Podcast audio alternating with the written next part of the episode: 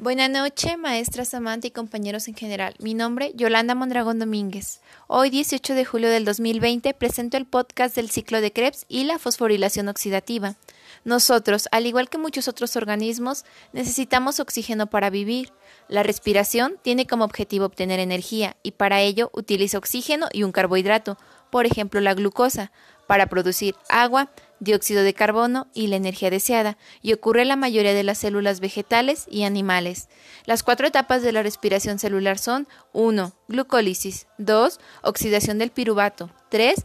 Ciclo del ácido cítrico que es una ruta metabólica cíclica de ocho reacciones enzimáticas, en la que se oxidan fragmentos de acetilo, dióxido de carbono y agua con un alto rendimiento energético.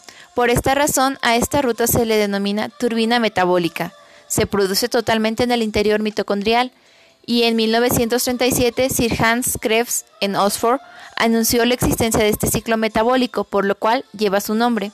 Las ocho reacciones son 1. Oxalacetato se condensa en acetilcoenzima A para formar nitrato.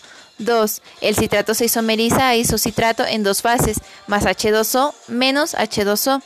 3. El isocitrato se descarboxila y se oxida hasta acetoglutarato.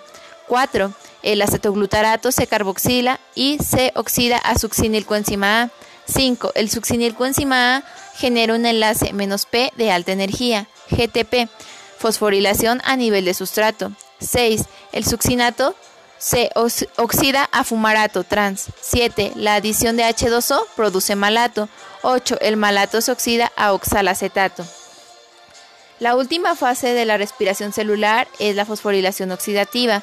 Resulta que la razón por la que necesitamos oxígeno es para que las células puedan usar esta molécula durante la fosforilación oxidativa, que es la etapa final de la respiración celular.